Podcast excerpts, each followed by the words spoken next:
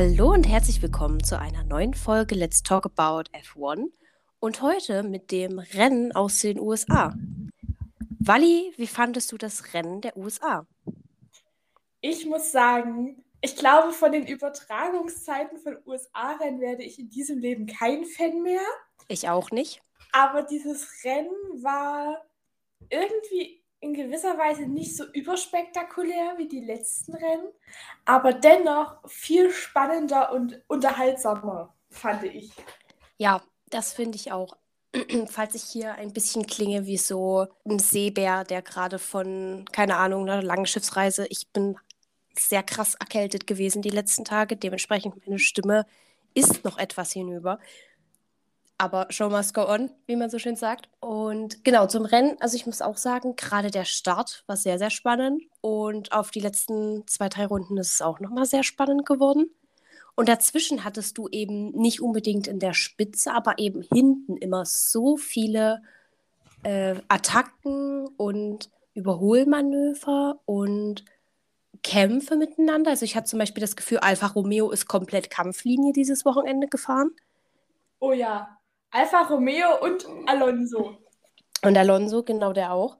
Also, genau, fangen wir, fangen wir vielleicht am Anfang an. Ich muss ganz ehrlich sagen, ich habe das erste Training gesehen, danach war es dann auch vorbei bei mir, weil ich dachte, ich fange jetzt nicht kurz vor um elf an, nochmal Training zu gucken. Da also, habe ich dann, glaube glaub ich, meine Abstriche gemacht.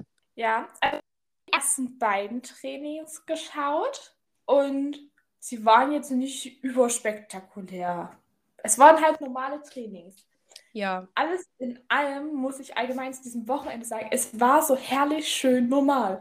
Es gab keinen Regen, es gab keine komischen Crashs, es war ein ganz normales Rennwochenende. Ja, aber an dieser Stelle muss ich eine Beschwerde einreichen. Als ja. jemand, der ja seit der 2020er Saison wieder aktiv Formel 1 guckt, mir fehlen die Massenkarambolagen. Also ich möchte, ich möchte keine Toten, ich möchte keine Verletzten, aber so eine schöne Massenkarambolage in Turn 1. Also inzwischen verliere ich langsam den Respekt vor Kurve 1, weil wir nie eine Massenkarambolage haben. Ja, das stimmt. So. Und das ist, das ist meine Petition. Ich hätte gerne wenigstens eine schöne Massenkarambolage dieses Jahr. Letztes Jahr gab es so viele davon. Ja, es gab letztes Jahr, ich glaube, meine Lieblingsmassenkarambolage war ich glaube, es muss Sochi gewesen sein, als beim fliegenden Start Bottas das Rennen angeführt hat und ja. hinter ihm alle ineinander gefahren sind. Ja, weil er eben nicht direkt Gas gegeben hat, wie das Max oder Lewis eben immer machen, sondern er hat das halt bis zur Ziel, also ab der Start-Ziellinie müssen sie ja bei einem fliegenden Start wieder, also ist auch Überholen wieder erlaubt, dementsprechend spätestens da äh, müssen sie wieder beschleunigen. Das heißt, bis dahin gibt eben der erste Mann vorne das Tempo vor. Und solange der langsam fährt, darf den halt auch keiner überholen. Und da war es dann tatsächlich das so, dass eben Bottas sich da vorne ein bisschen Zeit gelassen hat und dann fuhren hinten alle aufeinander. Ja, es war sehr, es war so ein schöner Ziehharmonika-Effekt. Es war ein schöner, das stimmt. Aber solche, weißt du, solche Momente oder ich weiß gar nicht mehr, welcher Start das war, wo sie sich auch alle, ich weiß nur, dass da irgendwie ein McLaren komplett dazwischen geraten ist. Solche, solche Momente, muss ich sagen, momentan vermisse ich so ein bisschen. In dieser Saison, auch wenn ich, also auch wenn wir viele spannende Crashs hatten, aber es war eben nicht so eine Massenkarambolage. Es war meistens eh immer nur Lewis Hamilton crasht mit Max Verstappen und gut, das, das ist jetzt auch haben wir jetzt dreimal gesehen. Reicht jetzt auch wieder. Das ist eine gute Quote gewesen. Sie haben ihr, ihr Crash-Potenzial für dieses Jahr abgehakt. Aber lass uns vielleicht mal zum Qualifying kommen, das auch spektakulär gegen Ende gewesen ist, weil gerade die letzte Zeit ja sehr knapp war. Also Lewis Hamilton und Max Verstappen haben sich wirklich um die Pole gestritten. Ja. Und am Ende ist es Max Verstappen geworden. Aber ich finde es schon, also ich glaube, daran merkt man auch so ein bisschen, dass bei Mercedes gerade wieder Druck ist, dass die jetzt wirklich keine Patzer, zumindest bei Lewis, haben dürfen, weil für Valtteri war es schon wieder kein gutes Wochenende. Das stimmt. Meine, meine Vermutung ist falsch gesagt. Mein, mein Gedankengang ist immer im Moment so ein bisschen der, hat Mercedes es vielleicht verlernt, um Siege zu kämpfen? Das könnte ich mir eben, also ich habe ja schon am Anfang der Saison die Vermutung oder die Befürchtung aufgestellt, äh, dass ich geglaubt habe, dass sich Mercedes dieses Jahr ein bisschen auf ihrem alten Auto ausgeruht hat, dass da vielleicht nicht so viel Entwicklungsarbeit reingegangen ist wie bei anderen Teams, weil man eben letztes Jahr ein sehr gutes Auto hatte und dann hat man ein paar Sachen geändert und die haben nicht sofort so funktioniert, wie man sie gerne haben wollte und plötzlich war man in der Bredouille und ist eben nicht jetzt schon mit der Saison durch und hat das Ding gewonnen und ja.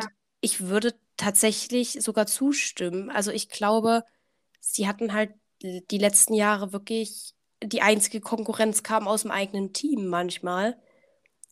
Und ich glaube, das ist jetzt gegen wirklich wieder gegen einen, einen Konkurrenten fahren zu müssen, gegen ein Konkurrententeam fahren zu müssen, der vor allem diese Woche zwei sehr starke Fahrer hatte, ist schon wirklich schwierig, glaube ich, wenn man viele Jahre lang unangefochten gewonnen hat. Ja, zum Beispiel im Red Bull-Vergleich zu sagen, Red Bull hat die letzten Jahre eigentlich nur damit verbracht zu gucken, wie können wir, weil sie ja immer noch in diesem Optimierungsprozess machen, dadurch schneller, größere Schritte als Mercedes, die in dieses Denken erst wieder reinkommen müssen. Ja, das kann ich mir auch gut vorstellen und das wird dann eben auch in den kommenden Saisons, glaube ich, auch eine sehr spannende Kiste, wenn sich die Autos nach und nach verändern und du viel an dem Auto arbeiten musst dass ich glaube, äh, das könnte sehr spannend werden, wie sich da Mercedes schlägt am Ende des Tages. Und es wird vor allem natürlich auch spannend, wenn wir die Überlegung aufstellen, schafft Mercedes es diesmal, äh, den Weltmeistertitel zu holen? Weil momentan ist die Weltmeisterschaftsführung wieder zurück zu Max Verstappen gegangen. Und ja. jetzt, ist, jetzt ist natürlich der Gedanke, wenn sie es dieses Jahr wirklich nicht schaffen, haben sie noch mehr Druck unterm Kasten. Und das kann entweder ein sehr großer Erfolg werden oder es kann auch eine sehr große Katastrophe werden. Ja, ich glaube, es kann nur eins von beiden werden. Ja, ich glaube, das wird auch kein Zwischending. Das wird entweder so eine Katastrophe ferrarischen Ausmaßes wie letztes Jahr oder die kommen nächstes Jahr aufs Feld und dominieren wieder alles weg. Ja. Was ich mir natürlich aus, aus Fanperspektive nicht unbedingt wünsche, weil ich möchte, also so enge Kämpfe sind ja immer spannend. Aber mal schauen, mal schauen, was daraus wird. Also Mercedes ist auf jeden Fall ein Kandidat, den wir nächstes Jahr sehr stark im Auge behalten müssen. Das definitiv. Aber damit, damit rückt auch wieder unsere Vermutung näher, Wally, dass vermutlich entweder Abu Dhabi oder Saudi-Arabien die entscheidende, oh. die entscheidenden Faktoren werden. Ja. Und oh. ich, es missfällt mir auf so vielen Ebenen, dass ich es nicht beschreiben kann. Ja, nicht. Ich meine, vielleicht überraschen uns die Strecken dieses Jahr. Bisher haben uns ja die, die Strecken, die wir immer furchtbar fanden, sehr überrascht. Aber ich befürchte irgendwie, dass wir es wirklich auswürfeln können. Ja, es ist, wird, ich sehe es leider kommen. Ich meine, letztes Jahr gewünscht, dass sich der WM-Kampf länger zieht. Oder dass es aber eben, WM aber, aber, aber die halt nicht bis Abu Dhabi. Ja. Oder gern bis zum letzten Saisonrennen, aber dann lass uns doch einfach ein anderes letztes Saisonrennen machen. Das ist Und richtig. Abu Dhabi. Das ist richtig, aber ich finde es zum Beispiel sehr spannend, dass ich habe schon mal auf den Rennkalender für nächstes Jahr geguckt. Wer den noch nicht gesehen hat und jetzt nicht durch das komplette Pro äh, Profil der Formel 1 äh, scrollen möchte, kann ihn sich auch gerne auf unserem Instagram-Profil anschauen. Let's Talk About F1-Podcast. Und da ist ja zum Beispiel Saudi-Arabien ganz an den Anfang gelegt worden. Zusammen mit Bahrain. Ja, gut. Ich meine, das ist, glaube ich, eine ganz gute Kombi. Ich meine, es geht ja auch wieder ja. im Frühjahr los. Also da sind dort angenehme Temperaturen. Bahrain ist, glaube ich, generell gar kein schlechter Aufmacher. Das haben wir ja dieses ja. Jahr gesehen. Das ist ein okayes Rennen für den Start. Und ich denke mal, wenn man sowas wie Saudi-Arabien direkt danach legt, entweder ist es das erste wirkliche Highlight in der Saison oder man vergisst es eben ganz schnell. Das stimmt. Allgemein, wenn wir jetzt einmal bei dem Thema sind, ich finde diesen Rennkalender nächstes Jahr so schlimm. Ich mein, Furchtbar, oder? Abgesehen davon, dass er voll ist wie sonst was. Darauf haben wir uns ja eingestellt. Ja. Aber wir gehen von Italien nach Miami, nach Spanien. Das ist also dafür, dass die Formel 1 ihr Umweltpaket angekündigt hat, ist es eine ziemlich merkwürdige Entscheidung.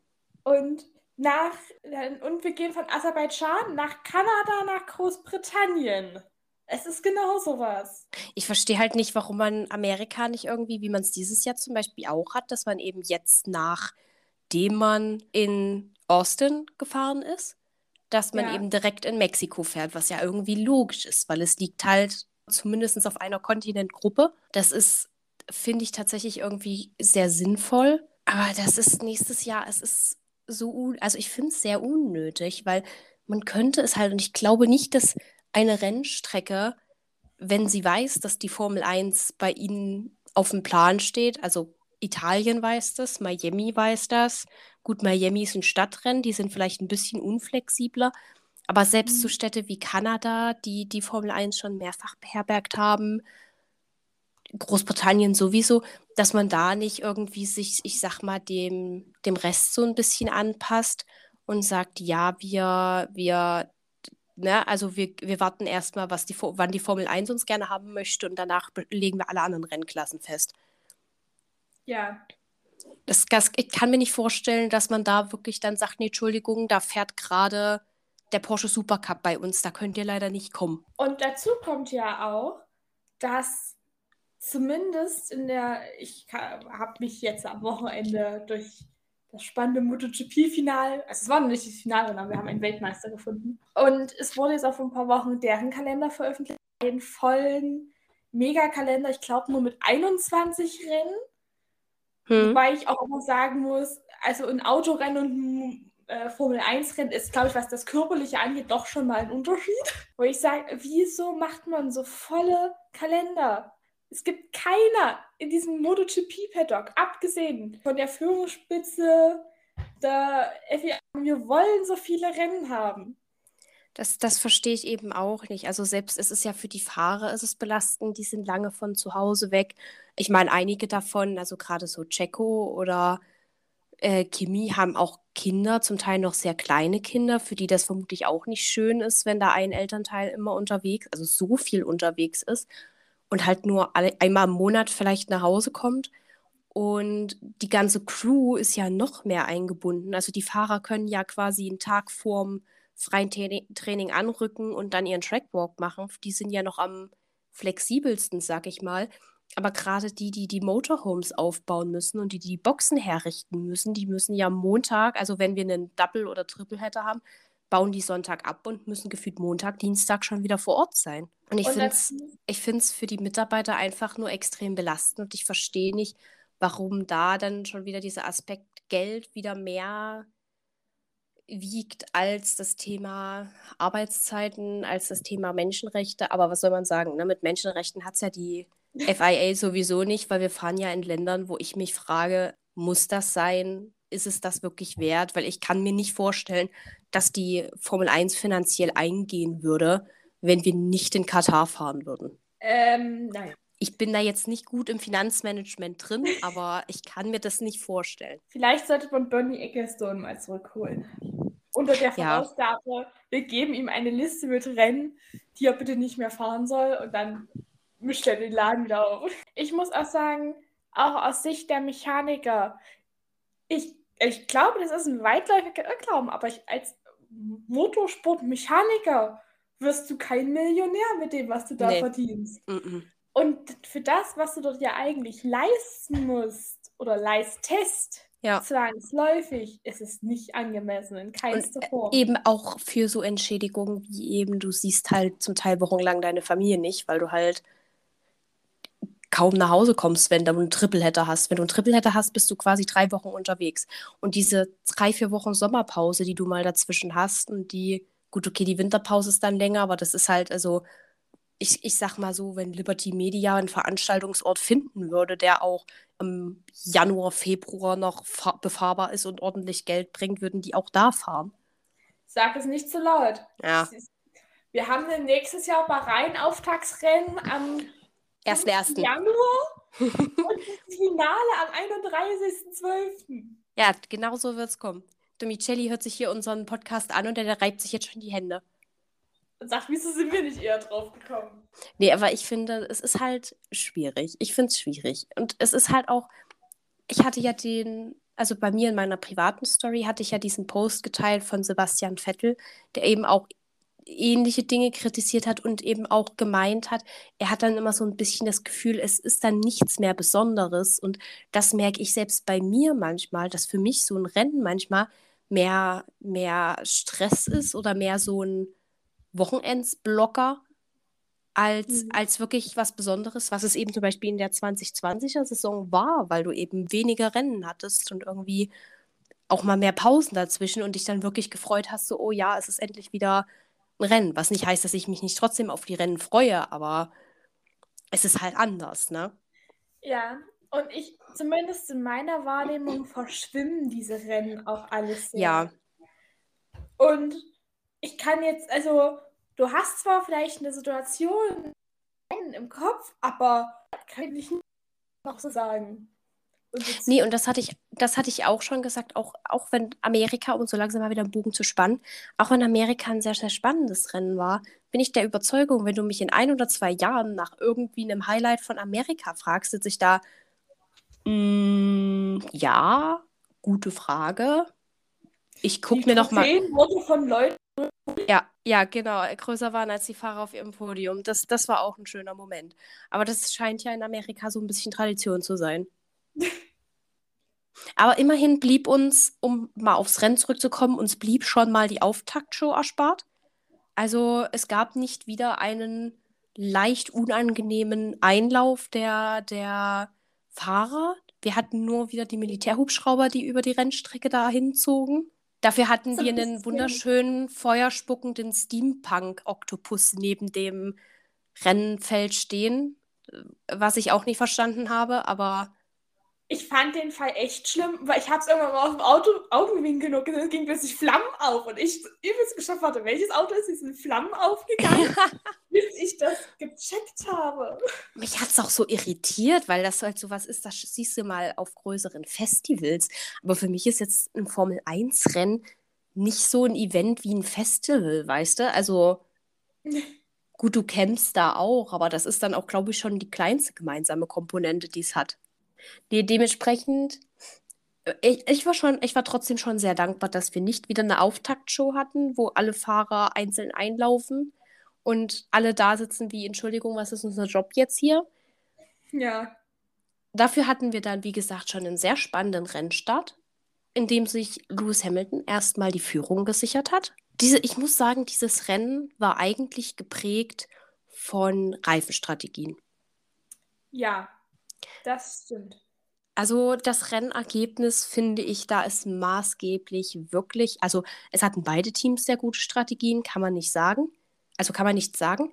Aber es mhm. war so, ich finde manchmal so ein bisschen schwierig, hatte die Diskussion dann auch gestern, so spannend das manchmal auch ist mit den Reifenstrategien, finde ich manchmal, es verfälscht so ein bisschen den Blick auf das, was hat jetzt der Fahrer wirklich geleistet oder was hat jetzt das Auto wirklich gekonnt. Ja. Weil wir haben es jetzt in vielen Rennen gesehen, dass eine schlechte Reifenstrategie dir kompletten Sieg versauen kann und eine gute Reifenstrategie dir den Sieg holen kann. Und wenn sich das am besten noch kombiniert, dann dreht sich alles ringsum. Und während das halt irgendwie schon ein Reiz von dem Sport ist, muss ich auch sagen, also nachdem ich auch die Formel E gesehen habe, ich fand es jetzt auch nicht schlimm, ein Rennen zu sehen, wo keine Reifenstrategien eine Rolle gespielt haben. Ja, das verstehe ich.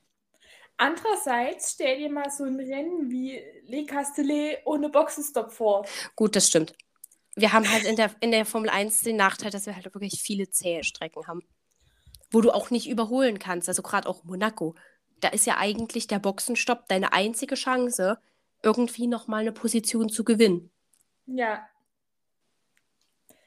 ich muss sagen, ich verstehe, was du meinst. Und ich muss sagen, sobald es in einem Rennen auch nur noch darum geht, wer jetzt wann in die Box kommt und im Endeffekt du vielleicht teilweise auch Zweikämpfe, Fahrer einen Zweikampf führen, die sich auf der Strecke nicht mal sehen. Ja. Einfach durch Berechnungen, wann sie nach welchem Boxenstopp rauskommen. Es ist schon schwierig. Ja, es ist wirklich. Und es es ist das, das ist dann manchmal so, es ist so ein zweischneidiges Schwert, finde ich. Also es sollte halt nicht so eine Überhand nehmen. Klar, es gibt Strecken, da bist du irgendwie auf eine Reifenstrategie angewiesen, damit überhaupt Spannung in das Rennen reinkommt, weil sie sonst alle wie aufgefädelt hintereinander herfahren. Aber wenn es Strecken sind, wie zum Beispiel die USA, wo es eigentlich viele Überholmanöver auch so auf der Strecke gibt, hinter, also dann, dann gibt es so diese, das sind bei mir dann immer die Momente, wo ich dann überlege, so, okay, die Reifenstrategie stresst mich jetzt mehr, als dass ich sie gerade spannend finde. Das ist ja, es stimmt. Lass uns mal zu den Highlights des Rennens kommen. Mein persönliches Highlight war Giovinazzi gegen Alonso? Alonso. Alonso war es. Es war eigentlich immer Alonso, wenn was war. Nee, ist nicht wahr. Ähm, der Fall war nämlich, dass Alonso Giovinazzi angestupst hat und Giovinazzi darauf Alonso angestupst hat. Und in dem Moment saß ich vorm, vorm Fernseher und dachte mir so, also jetzt kann mir wirklich keiner erzählen, dass das nicht gewollt war. Also eigentlich fing die Situation ja schon zwei Runden eher an als Alonso sich mit Kimi am Ausgang der, also auf Höhe, Ausfahrt der Boxengasse, sich so ein bisschen bekriegt haben. Mhm. Und Alonso Kimi eigentlich so weit von der Strecke gedrängt hat, dass er, dass Kimi in den wunderbar schönen bunten Auslaufzonen der USA gefahren ist mhm. und sich somit äh, an Alonso vorbeischieben konnte, aber halt außerhalb der Strecke. Ja. Und da hat Alonso schon geschimpft, dass sich Kimi die Position ja geholt hat, indem er die Strecke verlassen hat, was üblicherweise damit bestraft wird, dass halt der Fahrer, der die Position gewonnen hat, sie dann zurückgeben muss. Ja. Oder halt eine 5-Sekunden-Strafe dafür bekommt. Aber im Endeffekt hat die Rennleitung dort so entschieden, dass Alonso ihn halt von der Strecke gedrängt hat und Kimi nirgendwo hin konnte und es dafür halt keine Strafe gab. Mhm. Und einige Runden später kam es dann zu diesem Hin und Her zwischen Giovinazzi und Alonso, bei dem ich immer noch der festen Überzeugung bin, Alonso war der Auffassung, es ist Kimi, der da fährt. Ja, ich glaube auch. Aber generell, also aber auch Giovinazzi hat sich da in dem Moment nicht die Butter vom Brot nehmen lassen. Also die Alphas waren auf Kampflinie diesmal. Die dachten sich so, wenn nicht jetzt, wann dann? Mein Gedanke war dann, es gibt ja Gerüchte, dass äh, Alfa Romeo eventuell an einen amerikanischen Käufer verkauft werden soll. Und mein Gedanke war so, stell also vielleicht dachten die sich so, ja, wir müssen jetzt, vielleicht wurde denen vorher im Briefing gesagt, ja, heute müsst ihr die zukünftigen Käufer beeindrucken. Äh, vielleicht wurde das nicht mal gesagt, sondern es war einfach so ein, so, also dass Kimi niemand mehr beeindrucken muss, dahingestellt. Mhm. Das spielt jetzt auch keine Rolle mehr. Aber ich glaube, das, ich kann mir gut vorstellen, dass das bei Giovinazzi schon ein Gedanke ist, der im Hinterkopf schwebt. Zumal es jetzt ja eigentlich immer sicherer wird, dass Michael Andretti das Team zumindest zu gewissen Anteilen von sauber kauft. Und ich glaube, Michael Andretti hätte großes Interesse, dort einen Colton Hürter reinzusetzen, der zwar immer noch keine Formel 1-Lizenz hat, aber lässt sich ja schnell regeln. Der ein unfassbar begnadeter US-Fahrer ist, anscheinend. Ja. Wurde mir gesagt. Und ich glaube, dass das bei Giovinazzi schon im Hinterkopf ist, dieser Kampf um sein Cockpit. Ja, das stimmt natürlich, weil wenn du einen amerikanischen Käufer hast, der gerne einen amerikanischen Fahrer möchte, ja gut, ich sag mal, da ist Giovinazzi als Italiener nicht auf guten Positionen es ist auch wirklich spannend, dass wir eigentlich so im, in den jetzigen Formelklassen, sag ich mal, nicht wirklich Amerikaner haben. Also auch wenn die Formel 1 immer mehr in Amerika ankommt, habe ich so das Gefühl, so der Formelsport ist trotzdem noch nicht so ganz bei den amerikanischen Fahrern angekommen. Mir fällt spontan gerade gar kein amerikanischer Fahrer ein. Mir auch nicht. Ein wir anderer. können uns ja gerne einen schreiben, falls ihr einen kennt, den wir ja, gerade euch genau. denken, wieso, wieso fällt ihn Ihnen nicht ein? Genau, wenn euch ein amerikanischer Fahrer einfällt, den wir jetzt vergessen oder übersehen, dann schreibt uns das doch gerne, zum Beispiel bei unserem Instagram-Profil. Und genau, lass uns mal zurück aufs Rennen kommen. Es gab noch, also zum Beispiel die, Mac wir müssen mal über McLaren und Ferrari reden, die sich dieses Mal ein extrem starkes Rennen geliefert haben. Ja. Also da wurde ja regelmäßig einer von des, dem jeweils anderen Team gesandwiched. Lando Norris steckte dann irgendwo zwischendrin fest und hat so ein bisschen die ba Mauer des Schreckens aufgebaut. Also der hing ja dann irgendwann auf seinem achten Platz und ließ dort niemanden mehr vorbei. Ja. Was, was tatsächlich bei mir relativ unbemerkt vorbeigegangen ist, bis ich dann irgendwann immer mal wieder auf den Fernseher guckte und so dachte, ja, wo ist denn Lando? Und Lando ist zuverlässig, der, der lag auf seinem achten Platz. Der hat dort keinen durchgelassen. Das, das stimmt. Aber er ist leider auch nicht an Carlos Sainz vorbeigekommen. Der hat dann die Ferrari-Mauer aufgezogen. Genau.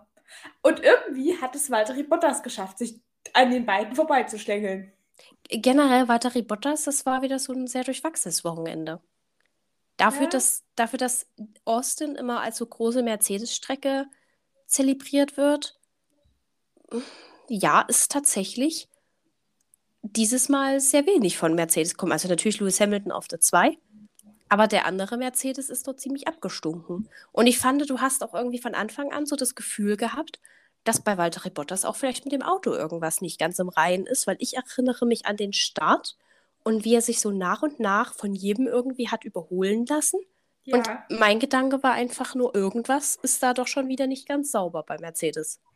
Ja, es ist schon komisch, was da so Also, teamintern abgeht. ich, möcht, ich, ich möchte es noch nicht mal aufs Teaminterne schieben, aber ich habe das Gefühl, die haben dieses Jahr mit ihrem Auto einfach kein Glück mehr.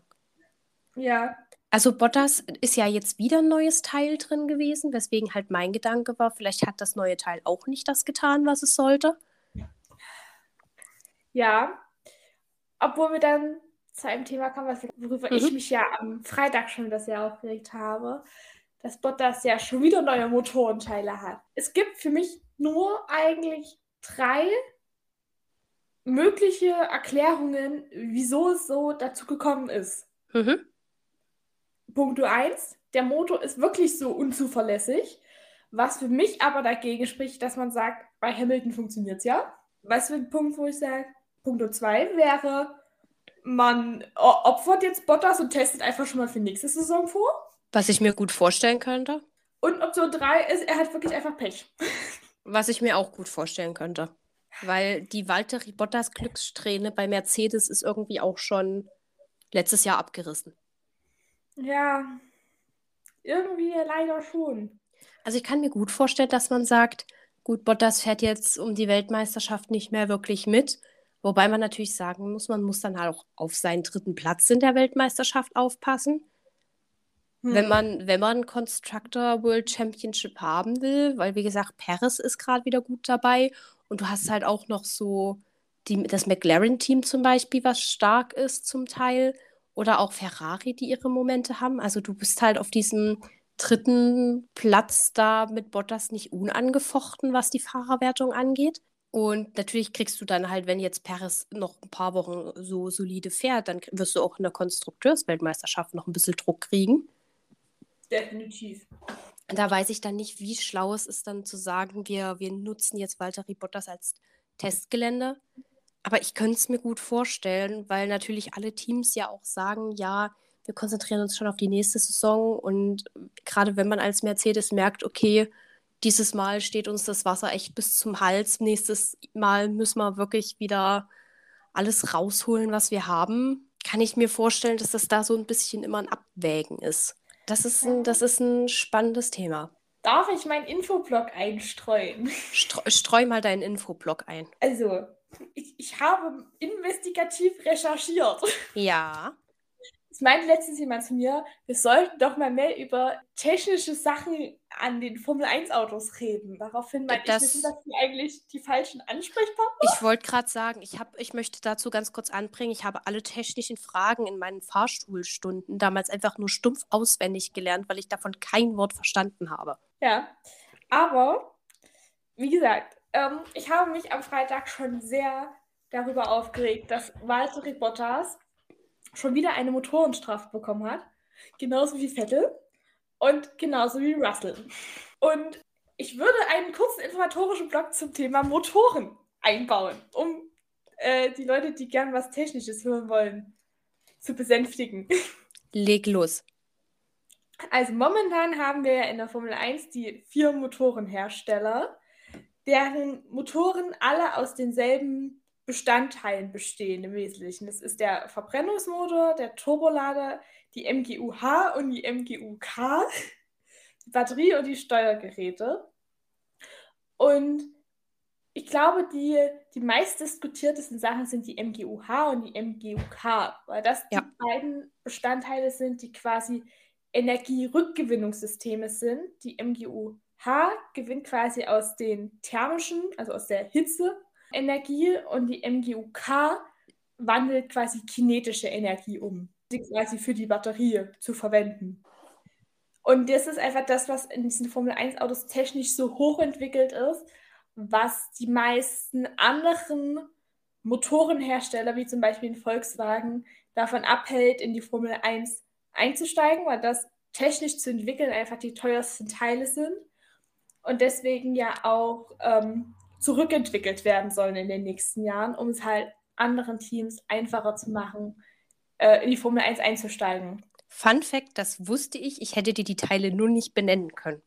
Ich kann dir sogar den, also MGUH, weil H wie Heat, also Hitze, mhm. und MGUK wie Kinet, also kinetische Energie. Und prinzipiell hat dieses und auch schon letzte Saison jedes Team nur eine begrenzte Anzahl an Teilen, die sie verwenden dürfen davon. Und das sind jeweils drei Verbrennungsmotoren, drei Turbolader, dreimal MGUH und MGUK und zwei Batterien und zwei Steuergeräte. Und prinzipiell können sie aber auch quasi frei kombinieren. Das heißt, du kannst sagen, du kannst deinen dritten Verbrennungsmotor mit deiner zweiten MGUH und deiner ersten Batterie zusammen verbauen. Oder halt auch technisch irgendwann einfach zurückgreifen, wenn du sagst, oh, ups, dritter Motor kaputt. Naja, dann nehmen wir den ersten, der funktioniert vielleicht noch ein bisschen. Und deswegen, des, deswegen gibt es ja auch immer die große Diskussion um das Thema, ja, wir müssen den Motor schonen. Und dann so das, deswegen wird auch dann im letzten Rennen so Sachen wie dann Donuts gemacht, weil dann ist egal, dann kann das alles ins Feuer, sag ich jetzt mal. Das sind ja. dann diese Sachen so, wenn wir es jetzt schrotten, ist auch egal. Und die, diese, diese Teile bilden quasi diese Antriebseinheit. Und wenn du halt über diese drei erlaub also über diese erlaubte Kontingent hinweg gehst, wirst du halt strafversetzt. Und je nachdem, welche Teile du wechselst, beziehungsweise wie viele Teile du wechselst, wirst du halt ans Ende des Feldes versetzt. Oder wie jetzt Bottas, der hat, glaube ich, nur fünf bekommen. Zehn? Was hat er denn? Fünf. Weil er halt nur gewisse Teile gewechselt hat und nicht alles. Das war mein kurzer Informationsblock zum Thema Motoren. Sehr schön. Ich hoffe, ihr habt euch alle weitergebildet. Seid jetzt schlauer, blickt mehr durch. Habt mitgeschrieben. Ich glaube, Formel 1 ist, glaube ich, wenn du einsteigst, ist in der Formel 1 eigentlich, glaube ich, relativ clever, wenn du dir für diese ganzen Fachbegriffe irgendwo, keine Ahnung, eine Tabelle anlegst. Und sie irgendwo ganz groß aufhältst, ja. Ja, also was ich manchmal auch bei so Abkürzungen immer noch überlege, was es ist, auch wenn ich das schon jetzt rauf und runter gehört habe. Aber wie wir auch dieses Wochenende wieder festgestellt haben, die beiden wichtigsten Begriffe in der Formel 1 sind doch immer noch ein Under und ein Overcut. Ja, aber wenn man das, also wenn man das erklärt haben möchte, wir fahren demnächst in Brasilien und ich glaube, Brasilien gehört immer noch RTL. Ja.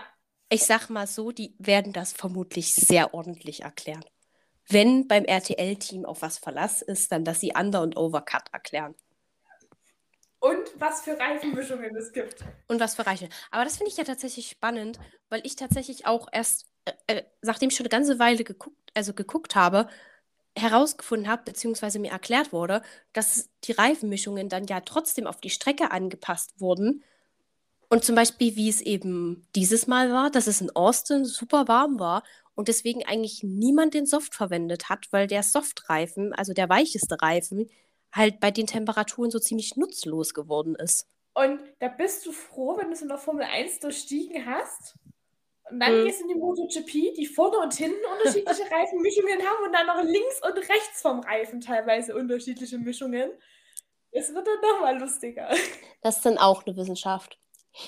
Lass uns mal vielleicht, weil ich da, da eine gute gut, also das gut so einleiten kann, lass uns vielleicht mal über unsere Verlierer des Rennens reden. Weil mein Verlierer des Rennens, über dessen Vorfall haben wir noch gar nicht geredet.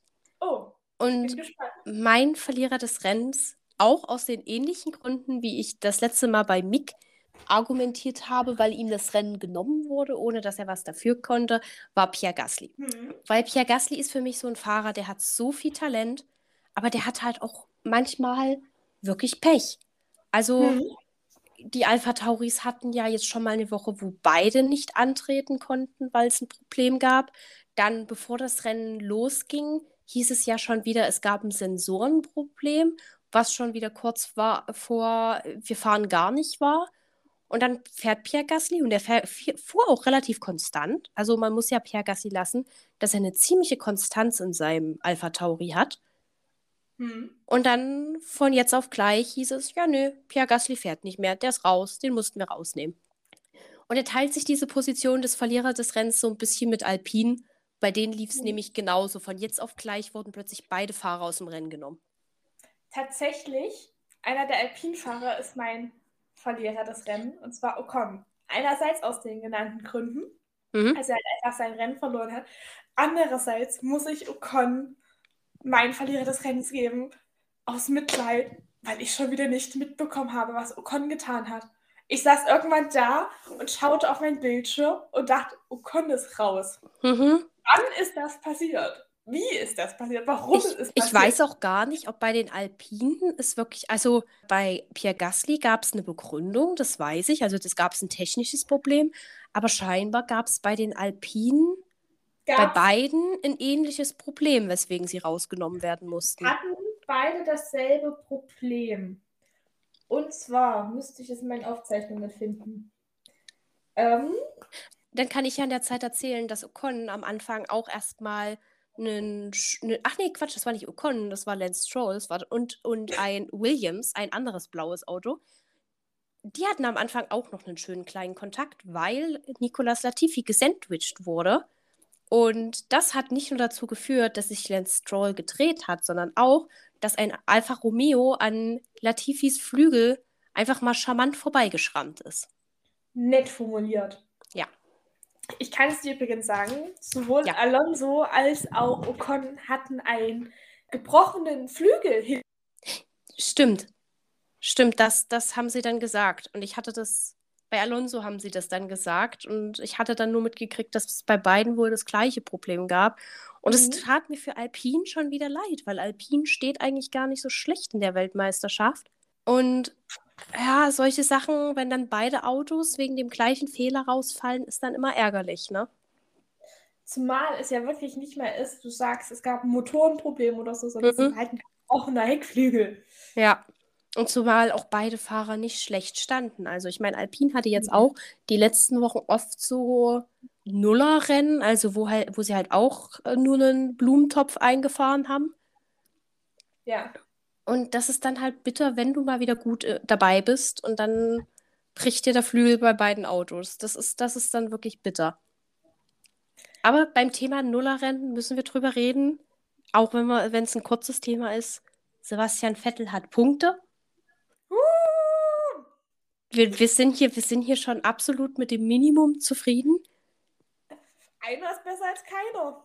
Ja, und was ja auch immer große Diskussion war, er hat seinen Teamkameraden geschlagen, sag ich jetzt mal, besiegt im internen Ja. Duell dieses Wochenende. Also nicht, nicht vom Qualifying, weil er ja durch Startplatzstrafe sowieso irgendwo am Ende der Schlange losgefahren ist, aber zumindest insgesamt im Rennen dann. Da möchte ich mal eine Diskussion mit dir anfangen, beziehungsweise eine Frage stellen. Es gab Mhm. ja zum Qualifying die Diskussion, warum äh, Vettel quasi hier ins Q2 gefahren ist und diesen Platz nicht Lance Stroll überlassen hat. Und man sagen hätte, Lance Stroll hätte dann vielleicht Vettel, der sowieso die Startplatzstrafe hat und dadurch quasi seinem Teamkollegen die Chance verwehrt hat, sage ich mal, im Q2 oder vielleicht sogar irgendwann Q3 zu fahren. Ja, das ist eine gute Frage. Aber ich glaube, also A, glaube ich, dass Aston Martin die Saison sowieso schon hinter sich gelassen hat. Also ich glaube, da wird nicht mehr viel Stallorder kommen. Hm. Die werden sich einfach nur so denken, wir versuchen das Ding jetzt mit Würde hinter uns zu bringen. Weswegen ich dann eben eine ähnliche Argumentation mir auch bei einem Vettel denke, dass er eben, ich glaube, wenn er die Chance hat, weil ich glaube, ein Vettel ist halt jemand, auf dem liegt halt viel Beobachtung. Ja. Also auch in, vor allem in der deutschen Presse, aber halt auch international, weil wenn du halt vier Weltmeistertitel hast, wirst du jetzt anders behandelt als in Nicolas Latifi. Also einfach jetzt mal ein Fahrer rausgepickt als Beispiel. Ja. Und deswegen denke ich, dass halt Vettel, wenn er sich mal in einem internen Duell durchsetzen kann, dass er das dann auch durchaus versucht und das auch durchaus tut. Und dadurch, dass eben für Aston Martin nicht mehr viel verloren gehen kann, weil um irgendwelche Spitzen oder Weltmeisterschaften kämpfen die nicht mehr mit. Die, ich glaube, die kämpfen noch nicht mal einen besseren Platz darum, einen besseren Platz in der Constructor Championship zu kriegen, weil die auch wissen werden, dass das Ding dieses Jahr halt auch einfach durch ist, dass dafür einfach zu viele Pleiten und Ausfälle waren. Ja. Ich glaube, deswegen hat man ihn dann einfach machen lassen. Ja. Ich glaube, äh, das ist halt meine Vermutung. Ich denke, da wird, das wird einfach so, ja, ab nächstem Jahr, guck mal, wie es weitergeht. Was ist deine Vermutung?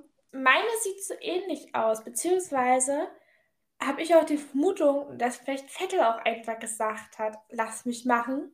Mhm. Oder der Gedanke halt war, je weiter Vettel vorne ist und er quasi, ähm, aber nicht so weit, also quasi innerhalb dieser fünf, ach nee, Vettel ist als Ende des, quasi vorne ist, gewinnt Stroll ja trotzdem die Pos mindestens eine Position dadurch, ja. dass er versetzt wird, dass man vielleicht darauf gesetzt hat. Ja, das kann ich mir, das kann ich mir auch vorstellen. Wie dem auch sei, je nachdem, also wie gesagt, Aston Martin Ach, ich weiß nicht. Aston Martin ist inzwischen so ein bisschen wie Haas. Müssen wir da wirklich noch drüber reden? Nein. Es ist halt einfach, es ist mein, mein insgesamter Verlierer diese Saison. Oh ja. Ich glaube, das kann ich jetzt schon festlegen. Wer allerdings mein Gewinner dieses Rennens war, würde ich direkt mal vorlegen, war, also ich habe wirklich lange überlegt, also ich habe auch überlegt, als dann äh, die Freundin, mit der ich das geschaut habe, mich fragte, wer denn für mich der Fahrer of the Day wäre, also das war kurz vor Ende, dachte ich so, ich habe keine Ahnung, weil es haben alle eigentlich eine ganz gute Leistung gebracht und mein Gedanke war direkt so ein Mist, wenn du morgen im Podcast wieder einen Gewinner des Rennens er erklären musst, sitzt du wieder da und stotterst dir ein ab, weil du es nicht weißt. Aber nachdem das Rennen rum war und wir noch ein paar Informationen dazu gekriegt haben, ist mein Gewinner dieses Rennens, der, der für mich dieses Rennen gewonnen hat, Checo Perez. Hm.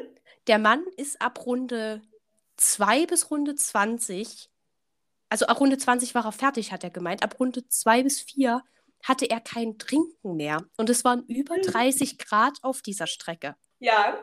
Und trotzdem hat der die kompletten 56 Runden durchgezogen. Das ist schon so kurz vor diesem typischen Fakt, dass viele, was viele Sportler haben, dass sie ihren Sport durchziehen müssen bis kurz vor Körperverletzung. Ja. Aber wirklich 50 Runden, 56 Runden, ohne irgendeinen Schluck zu trinken auszuhalten, bei über 30 Grad und dann trotzdem den dritten Platz zu machen. Der Mann hat für mich das Rennen gewonnen. Ja, das, das verstehe ich sehr gut. Perez meinte ja auch dann nach dem Rennen, dass es körperlich eins der schwierigsten Rennen war, was er je gefahren ist. Glaube ich ihm ungesehen. Ich, ich verstehe es. Ich stehe ungefähr vor demselben Problem. Ich habe zwischen drei Fahrern geschwankt. Der eine wäre Charles Leclerc gewesen, aber ich hatte Ferrari jetzt schon, schon die letzten Wochen. Mhm. Deswegen. Und im Endeffekt standen für mich zwei, und zwar entweder Yuki Tsunoda mhm.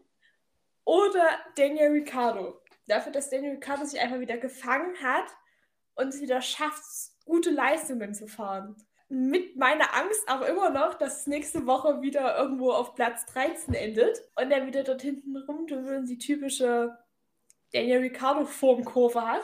Und ich finde einfach, Yuki Tsunoda kommt für mich langsam in so ein Level, wo er sagt, er fährt konstant. Er fährt konstant irgendwo zwischen P11 und P8 rum und kommt dann meistens ins Ziel. Und ich finde, das ist auch dafür, dass er ein Rookie ist, eine super gute Leistung für einen Alpha Tauri. Das stimmt. Und da muss ich noch mal ganz kurz einen anderen Rookie rügen. Und das mache ich nicht oft, weil Rookies haben bei mir immer ein bisschen Welpenschutz. Außer er ist Mazepin. Selbst der hat bei mir zum Teil noch mehr Welpenschutz als bei den meisten anderen. Aber ich muss diesmal mit Mick Schumacher schimpfen. Wenn du in einem Team mit einem Nikita Mazepin bist, dann müsstest du wissen, was blaue Flaggen sind und wie du dich dabei verhältst. Ja. Und das auf die letzten drei, vier Runden. Also ich verstehe durchaus, dass mir, ach, dass Red Bull zwischenzeitlich kurz Schiss hatte, dass Mick ihnen den Rennsieg kostet. Ich meine, es war mal eine angenehme Abwechslung, dass es zwar wieder ein Haas, aber mal ein anderer war. Aber trotzdem, genauso wie ich es beim ersten Mal beim Nikita Mazepin geschimpft habe, muss ich es jetzt, um auch einfach fair zu bleiben, auch bei Mick schimpfen. Fand ich nicht cool. Hat mir als Verstappen-Fan auch einfach mehr Stress gemacht, als ich physisch in diesem Moment gebraucht hätte. Aber am Ende des Tages ging ja alles gut. Aber ich möchte es hier ganz kurz erwähnt haben, damit dann niemand, also damit ich mir später nicht vorhalte, dass wir hier irgendeine ungleiche Behandlung ausführen. Dann lass uns vielleicht mal in den letzten Minuten noch über unser allerliebstes Lieblingsthema reden: Helmdesigns. Oh ja! Ich habe mir nämlich extra bei Formel 1 ein Feed ge gespeichert, wo du alle Helme mal siehst. Und Oh. deswegen würde ich sagen, wir fangen direkt mal bei Lando Norris an. Und ich Ja. würde sagen, wir halten das kurz. Wir diskutieren das gar nicht alles aus. Wir geben den Punktewertungen von 1 bis 10. Also 10 ist das Beste, 1 das Schlechteste. Legen Sie los. Lando Norris. Hübsch. Mhm. Reißt mich jetzt aber auch nicht so, so, so unbedingt. Ich, warte, was ist das Beste? 10. Sieben- äh, 6,5. Und ich hätte ihm eine solide 5 gegeben, weil ich bin absolut, also neutral diesem Helm gegenüber eingestellt. Es ist nicht, ich finde, es ist nicht der, der mir am wenigsten gefällt in dieser Runde, aber es ist halt jetzt auch nicht das kreativste Design. Also in Lando Norris, der schon mit einem Pizzahelm gefahren ist, der kann mehr. Definitiv. Dann haben wir als nächstes Valtteri Bottas. Also, ich, als ich den Helm das erste Mal gesehen habe, musste ich dreimal drauf gucken, ehe mir das aufgefallen ist, dass das ein USA-Design sein sollte. Eine 5. Und da sind wir uns uneinig. Bei mir kriegt der Helm eine glatte 8. Weil ich finde, er ist so absolut Bottas untypisch, was mir sehr gut gefällt. Und ich finde, er hat einfach, er verbreitet, er, er schenkt mir gute Laune. Und es ist ein kreatives Design. Also ich sehe definitiv irgendwo USA da drin, aber es Mhm. ist nicht einfach nur eine Amerika-Flagge draufgeklatscht. Das stimmt. Dann haben wir Daniel Ricciardo. Darf ich sagen, dass ich sein Helmdesign absolut gar nicht verstehe? Mhm, mhm, schließe ich mich an. Ich bin weiß halt so- auch nicht, ob es vielleicht eine Anspielung an die NASCAR oder so sein soll. Dann Da, wie gesagt, bin ich raus. Eine 3? Ja, ich sag, ich würde mich anschließen. Ja, ich verstehe es halt einfach nicht. So, gehen wir weiter zu einem Helm, wo ich mir sicher bin, dass sich unsere Meinungen trennen werden. George Russell. Den finde ich echt hübsch, aber es ist in, in den Designs, die es sonst so gibt, nicht mein Lieb. Eine 8. Ja, ich bin irgendwo zwischen 5 und 6, also eine 5,5. Ja, Das reißt mich nicht um. Es ist halt ein Stern an der Seite. Aber ja. es ist okay. Man kann es tragen. Diese Dann, Holzoptik hat was. ja, ja, gut, mein, mein Lieblings ist es nicht. Dann haben wir Yuki Tsunoda.